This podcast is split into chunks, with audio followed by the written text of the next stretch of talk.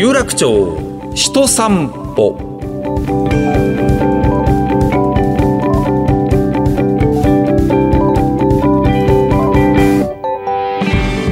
どうもラジオパーソナリティの上柳正彦です。ポッドキャストでずっとお送りしているこの有楽町人散歩ですがこのプログラムは東京有楽町で働く方生活をする方々をゲストにお迎えいたしまして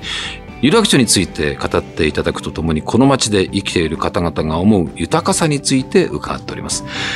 今回のゲストの方お会いするのは非常に楽しみだったですね。何せ私はもう40年近くお世話になってるんですが、いつかご挨拶をしなければと思っていて、やっとその夢が叶いました。はい、有楽町の玄関の一つ、JR 有楽町駅の富塚幸雄駅長に今日はお越しいただいております。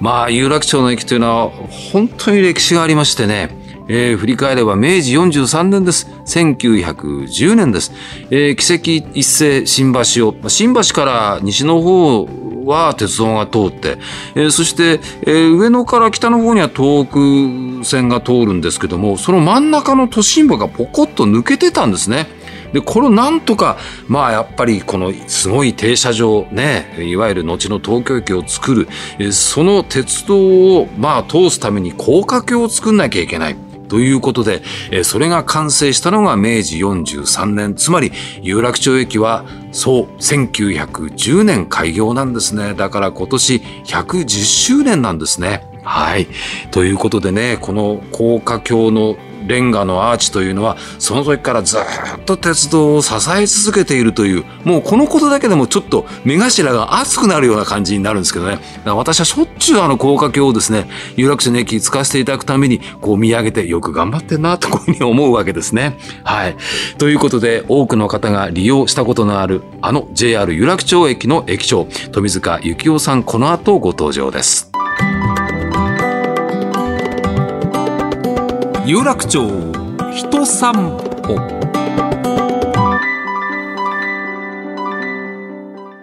上柳正彦がお送りしている有楽町人散歩今日のゲストの方です。JR 有楽町駅の富塚幸雄駅長でございます。はじめまして、よろしくお願いいたします。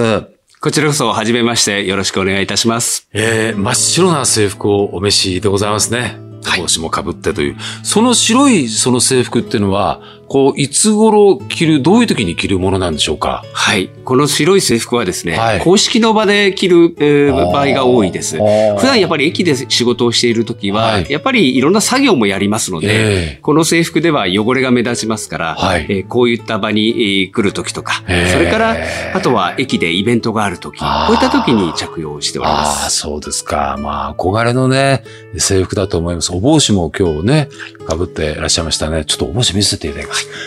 うーかっこいい JR というね、えー文字がね、頭のちょうど真ん中についておりますね。ええまあ、本当にあの、いろいろ伺いたいことがあるんですけど、あの、実はこの有楽町首都散歩にですね、有楽町の高架橋の下にオープンしたばかりのクラフトビールのお店、えー東京エールワークスステーションタップルーム、えーそちらのですね、ボブ・ストックウェルさんっていう、まあ大変楽しい方だったんですが、ボブさんがいらっしゃった時に、有楽町駅の駅長さんの富塚さんと一緒に作ったよっていう話をしてくださったんですけども、はい。ビールをお作りになる工程、どういうところを参加されたんですか？そうですね。私もあの、今回ボブさんとご縁がありまして、ええコラボレーションしてビールを一緒に作ってはいまいりました。あの、そもそもビールを作るなんていうことは私もやったこともありませんでした。ええただ私ビールが大好きなんですね。そういった意味ではボブさんと知り合って、ええーこういったとこまで一緒にこうコラボレーションしてビール作りができたというのは非常に嬉しかったですね。具体的にはどんな作業をされたんですか？はい。実はあの、東京エルワックスさんっていうのはいは、板橋の方にブルワリーがありますので。ブルワリーありますはいえっ、と、そちらでですね、はい実際に、あの、私、休みを取ってですね、え現地へ行って、ええ仕込みからやってまいりました。ええあ、もう本当にちゃんとやったんですね。そうですね。えーまずボブさんから言われたのはは、ビールは清潔な環境で作るのが一番大事だと。ええこういうふうに指導されまして、ええまあ掃除から始まって最後掃除に終わるみたいな、こんな工程でですね、一日がかりです。もうそういうところから全部じゃあ、これは、その後、おそらくビール飲んだと思うんですけど、美味しかったんじゃないですか？そうですね。やっぱりあの、一日こうかけて、えー、まあ作ったビールを、1ヶ月ぐらい寝かしてですね、その後テイスティングでちょっと味を、試飲させてもらったんですが、非常に、まあ、感無量というかですね。いや美味しかったですね。いいですね。羨ましいな。これ、ボブさんに頼んで、それ一回僕も経験させてもらおうかな。そういうあの、プログラムもあるというふうにそうなんですか伺ってますんで。そうですか、そうですか。何名かで集まってビール作りをするなんていうことで、個人の方がオリジナルビールを作るということもできるんだというふうに伺ってます。今、富塚駅長のですね、座ってらっしゃる横に、はいなんかこう、レンガのなんかこう、絵が描いてある、えー、どう見ても JR の職員の方のイラストだろうなっていう感じの駅員さんがこう、敬礼してるね、ラベルがついてるビールがあるんですが、それ何ですか？はい。今日お持ちしたこのボトルビールになりますが、はいえー、実はこれが、あの、テイスティ IPA という、今回ボブさんと一緒に作ったビールになります。うん、ほうほう。で、このビールを作るにあたっては、はい、やっぱり駅のスタッフのですね、いろんな意見も、うん、まあ、入れて作り込みたいというのがありまして、えーえー、駅社員の中でこう、アンケートもしながらですね、ほうほう。どういうフレーバーのものにしようかとか、えー やっぱり男性にも女性にも好まれるような、そういった味のビールにしようということで、味を一から作ったというのもありますが、このラベルですね。ラベルえー、テイスティ IPA というこのラベルもですね、一緒に私たちの思いをボブさんに伝えてデザイナーの方がデザインしていただいた。駅員さんが敬礼して両側をね、えー、挟んで、そしてバックはレンガのデザインです。はい、で、真ん中に丸い円形で、それ鉄道のあれですよね。そうですね。白と黒のね。まさしくこの鉄道の山手線をイメージした丸なんですね。なるほど。ええー一つ一つが駅の数になってまして、山手線の駅、ちょうど30駅がここに入っております。これ、え、ボブさんのお店に行くと飲めるんですか？これはですね、実は有楽町駅限定のビールでありますので、有楽町駅のステーションタップルームでのみ、のみ。これはお試しいただける。じゃあ、冷えてる、もう明らかに駅員さんが経営してるイラストのね、ラベルを見たら、もうそれだなと思って頼んでいただきたいですね。そうですね。あのー、これ飲み口はですね、はいはい、非常にあの、柑橘系のフレーバーがありまして、ちょっとグレープフルーツを感じさせるような味とですね、その後にちょっと苦味が、クラフトビール独特の苦味が来るというようなもので、あの、非常に好評いただいております。またあのー東京ステーションワークスの有楽町タップルームにはですね、はいはい、タップ数がこう16ぐらいあるんですけどはい、ビールを注ぐ、あれをタップって言うんですよね。タップですね。このお店何タップあるのって聞くと、お、2だなっていうそうですね。すねえー、やっぱタップという言葉はなかなか日常的には使わない言葉だと思いますので、はい、そのタップの1番というタップがですね、はい、これのドラフトが入っております。じゃあタップの1番くださいでいいわけですね。はい。それで構いません。ぜひあの、店舗でしか楽しめないそのタップから出てきた、その、冷たい。いいですね。えー、テイスティ、えー、IPA、これはぜひお試しいただければなというふうに思います。はい、えー、有楽町駅出まして、ビッグカメラさんの方に出まして、もうビッグカメラさんのお向かいのところにですね、東京エールワークスステーションタップルーム、クラフトビールを飲めるお店がございますんで、ボブさんと富塚駅長が一緒にビールをね、えー、作っておりますんで、ぜひ召し上がってください。タップ1でお願いします。はい、ぜひお願いします。あの、富塚駅長。ここまで半分ぐらい来てるんですけど、はい。ビールの話しかしてないんですよ。はい。ビールの話しかしないの。本当にビールがお好きなんだなというのがわかるんですが、あの、いろいろ僕たちわからないところがあって、ええ、有楽町の駅長さんになる前までは、まあ、JR 東日本ですが、その前国鉄に入社されてるわけですよね。はい、そうですね。えー、何年入社でいらっしゃいますか？私は1982年の4月に国鉄に入りました。じゃあもう私とほぼ同世代でずっと、はい、鉄道マンとして、どういうようなこれまで駅長さんになるまでどういうところでお仕事されてきたんですか？そうですね。まず、国鉄に入ってですね、はい、最初に渡されたものがですね、はい、えー、実はヘルメットと直旅と雨がっぱでした。ほうほうほう私はどんな仕事をするんだろうと。あれ？確か国鉄で鉄道に入ったのに、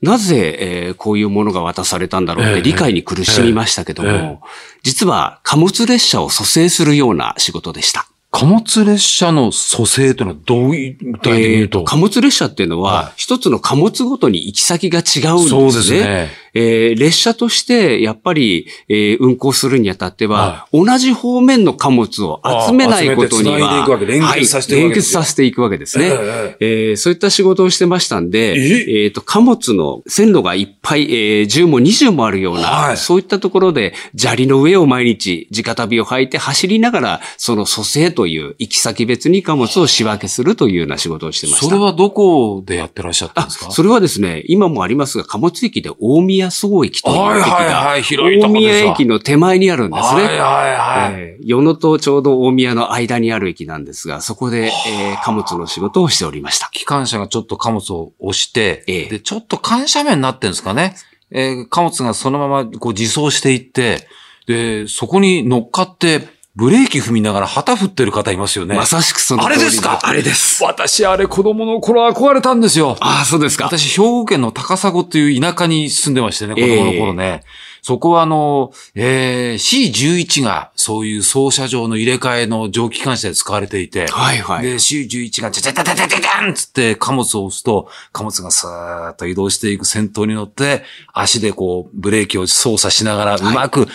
ちり連結させるっていうのを、もうひなが見てましたからね。そうですね。そういう貨物の入れ替え。えー、今ではないですけどもね。ねえー、そっからですか？そっからですね。その後はどうなりますの？それからですね、はい、えー、国鉄内ってしばらくすると、はい、やはり、えー、分割民営というような話になりました。えーえーえーで、JR 東日本になったわけですが、はいはい、えー、国鉄の時にその貨物の駅というところからですね、え数年後には車掌という形でですね、常磐線の車掌を実はやっておりました。車掌さんやってました。はい、はい、はい、はい。で、ちょうど会社に、えー、JR 東日本になるときにですね、うんうん、まあそのまま移行できたんですが、はい、私の仲間はいろんな、あの、例えば国の機関に出向したりですね、はい、いろんな会社さんへ移っていったという方もいっぱいいなるほど、なるほど。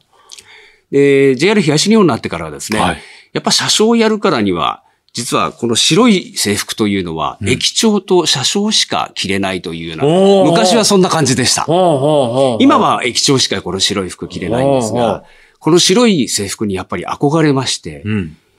よし、新幹線の車掌になればこの白い制服が着れると。うん。こんな思いからですね、新幹線の車掌をやっておりました。試験受けたりとかですか？えっ、と、そうですね。いろんな実績が必要になるんで、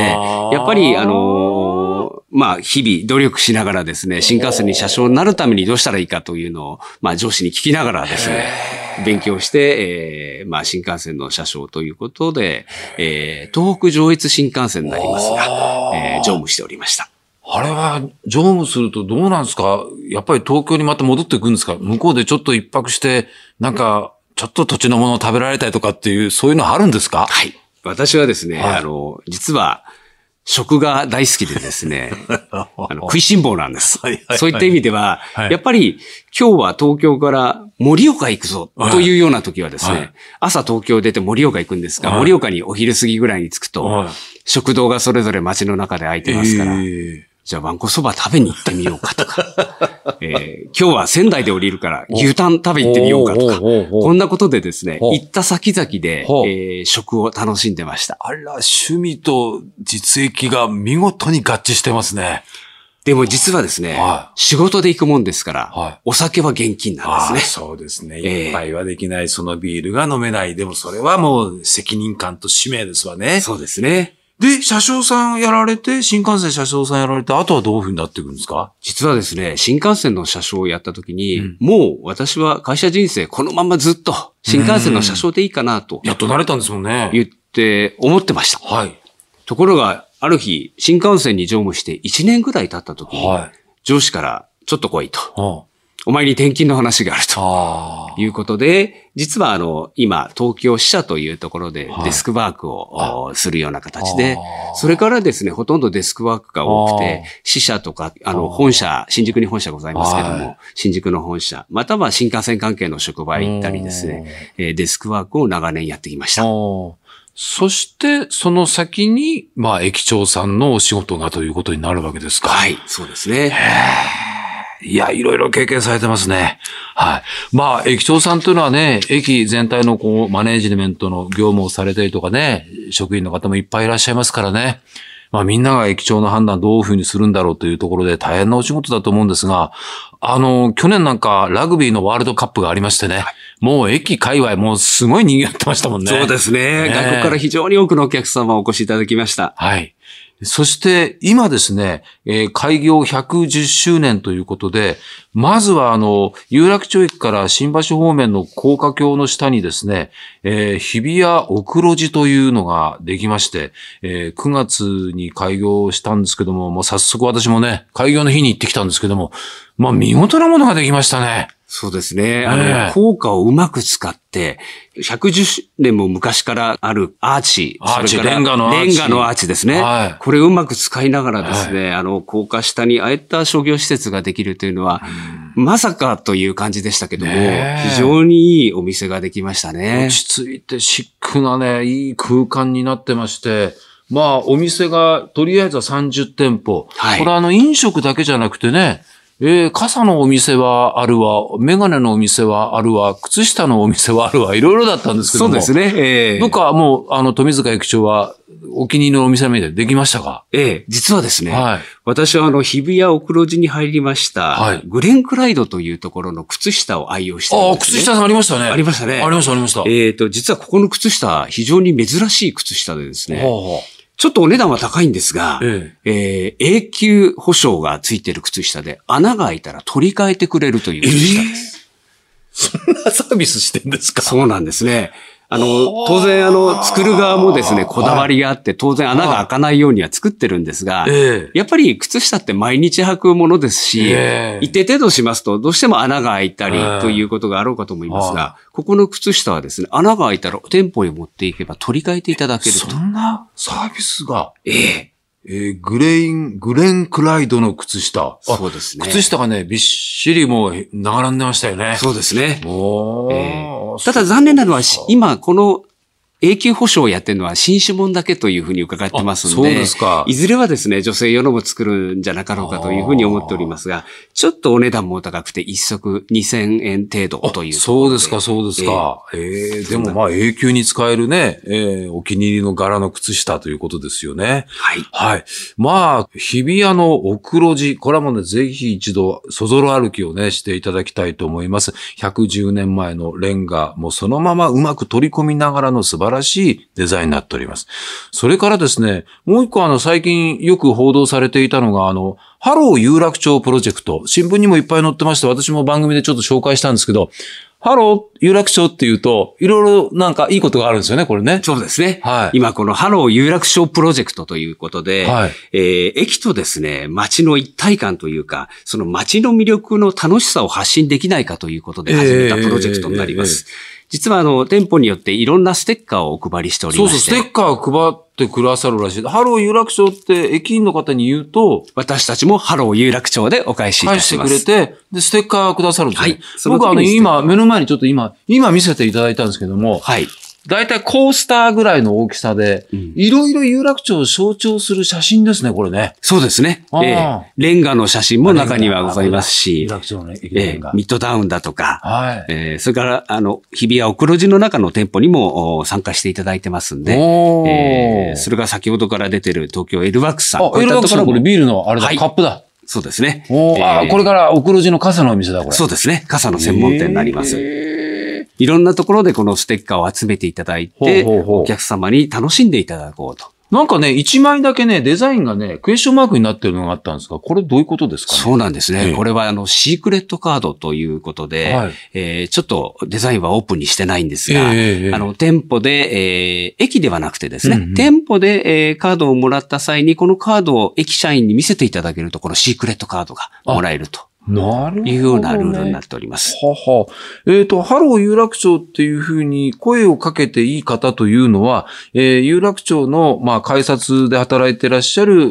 JR 東日本の社員の方とかは、はい、お店も大丈夫なんですね。そうですね。お店もあるんですね。はい、お店も入っております。はい。ルミネストリートというのもありますんで、そこの店舗でも配っておりますし、はい、えー、エキュートエディションというところに、先ほどのエールワークスだとか、そうですね。それから他の店舗もございますんで、うんうんうん、えー、そういったところでもお配りをしております。まあ、有楽町界隈のあのガードの下のおしゃれなお店に行くと、まあ、こういうね、ハロー有楽町っていうと、こういうものをね、カードをくれると、はい、多分こういうふうになってるんじゃないかと思いますね。えーいやー、まあ、本当に話は尽きないんですけども、あの、有楽町駅駅長の富塚さんにとってですね、この有楽町の街をね、まあずっとこうご覧になってきてるわけですけども、はい、この街が持つ豊かさっていうのはどんなとこだと思いますかね？そうですね。はい、あの、私も実は東京都文京区本郷の生まれですんで。ああ、そうですか。東京に馴染みがあってですね。はいはいはい、まあ、幼い頃からこの日比谷、銀座、有楽町エリアというのは、うんはい、食事に来るときはこのエリアですし、買い物に来るにもこのエリアということでですね、非常に馴染みのあるエリアです。まあ、東京っ子にとってちょっとね、あの、今日はお出かけしてご飯よとかね、食事よとか、なんて言ったらやっぱりこの辺ですよね。ええ、まさしくそうだと思います。はいはい、やはりこの地域はですね、はい日本を代表するその美食家が集まってる街ではないかなと。うんうん、さらにそこには出会いがあるということで、うん、えー、美味しいものへの出会い、それから人との出会い、いろんな出会いがあってですね、私はあの、実は、この有楽町界隈にはですね、世界各国の料理や、日本の郷土料理を提供するような店舗もたくさんありますので、うんね、ちょうど今コロナ禍ですから、はい。世界旅行、海外旅行だとか、それから日本の旅行もなかなか行けないような時にですね、えー、こういった有楽町界隈でいろんな食の楽しみをですね、うん、えー、こう経験するというのも私いいんじゃないかなということでいろんな人に勧めております。やっぱり食、食べることが大好きという富塚駅長ならではの有楽町のおすすめ豊かさでしたね。はい。はい、えー、先ほどご紹介したあの、ステッカーを配ってくれる、ハロー有楽町っていうふうに駅の職員の方、あるいは、えー、いろいろ特定の店舗でハロー有楽町と声をかけると、有楽町の街のワンシーンをモチーフにした街楽ステッカー楽シェアカードというのを配布してるんですが、これなくなってしまったらもう終了なんですけど、配布期間が一応最大で11月の15日までというふうになっております。有楽町駅職員の方って大体何人ぐらいいらっしゃるんですか？今は私ども60人のスタッフで運用しております。そうですか、そうですか。まあ、またね、来年東京オリンピック、パラリンピック等々が開催されますと、また一つそこでね、有楽町の街がね、いろんな方を受け入れるということになると思って、また忙しくなると思いますけども、はい、今後ともぜひ、あの、有楽町駅、毎日使わせていただいておりますんで、よろしくお願いいたします。いえ、本当にこちらこそありがとうございます。本当に真っ白な制服が鮮やか、かっこいいですね。えー、有楽町駅駅長富塚幸雄さんにお話を伺いました。どうもありがとうございました。ありがとうございました。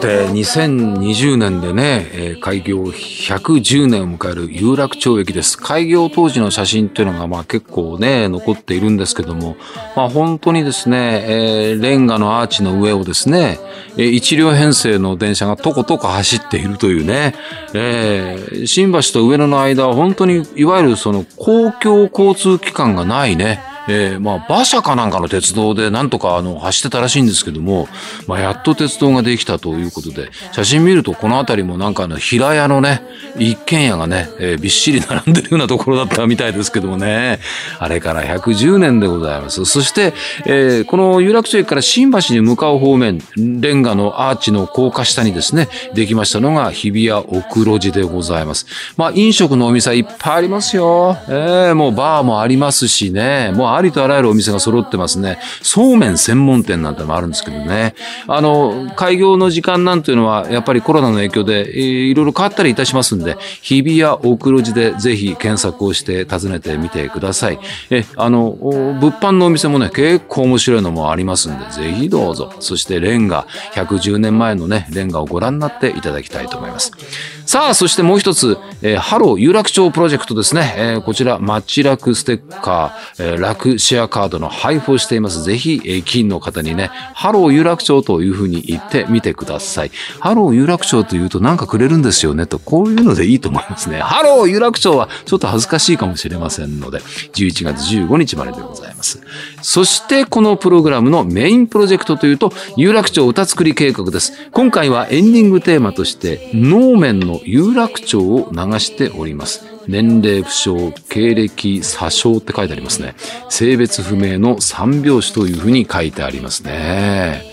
えー、先日音楽プロデューサー本間明光さんによるワークショップを行ったんですがこの曲を今歌っているねこの有楽町という曲を歌っている能面からコメントが届いております。ちなみに便宜上能面と呼ばせていただいておりますが実際には読み方に決まりがないということでどんな名前で呼んでいただいても構わないということなんですね。まあ綴りを言葉で説明するのは難しいんですがアルファベットで N の後に C を左右ひっくり返してコロンをつけた発音表表記があって、で、MEN という表記になっています。能面のコメントです。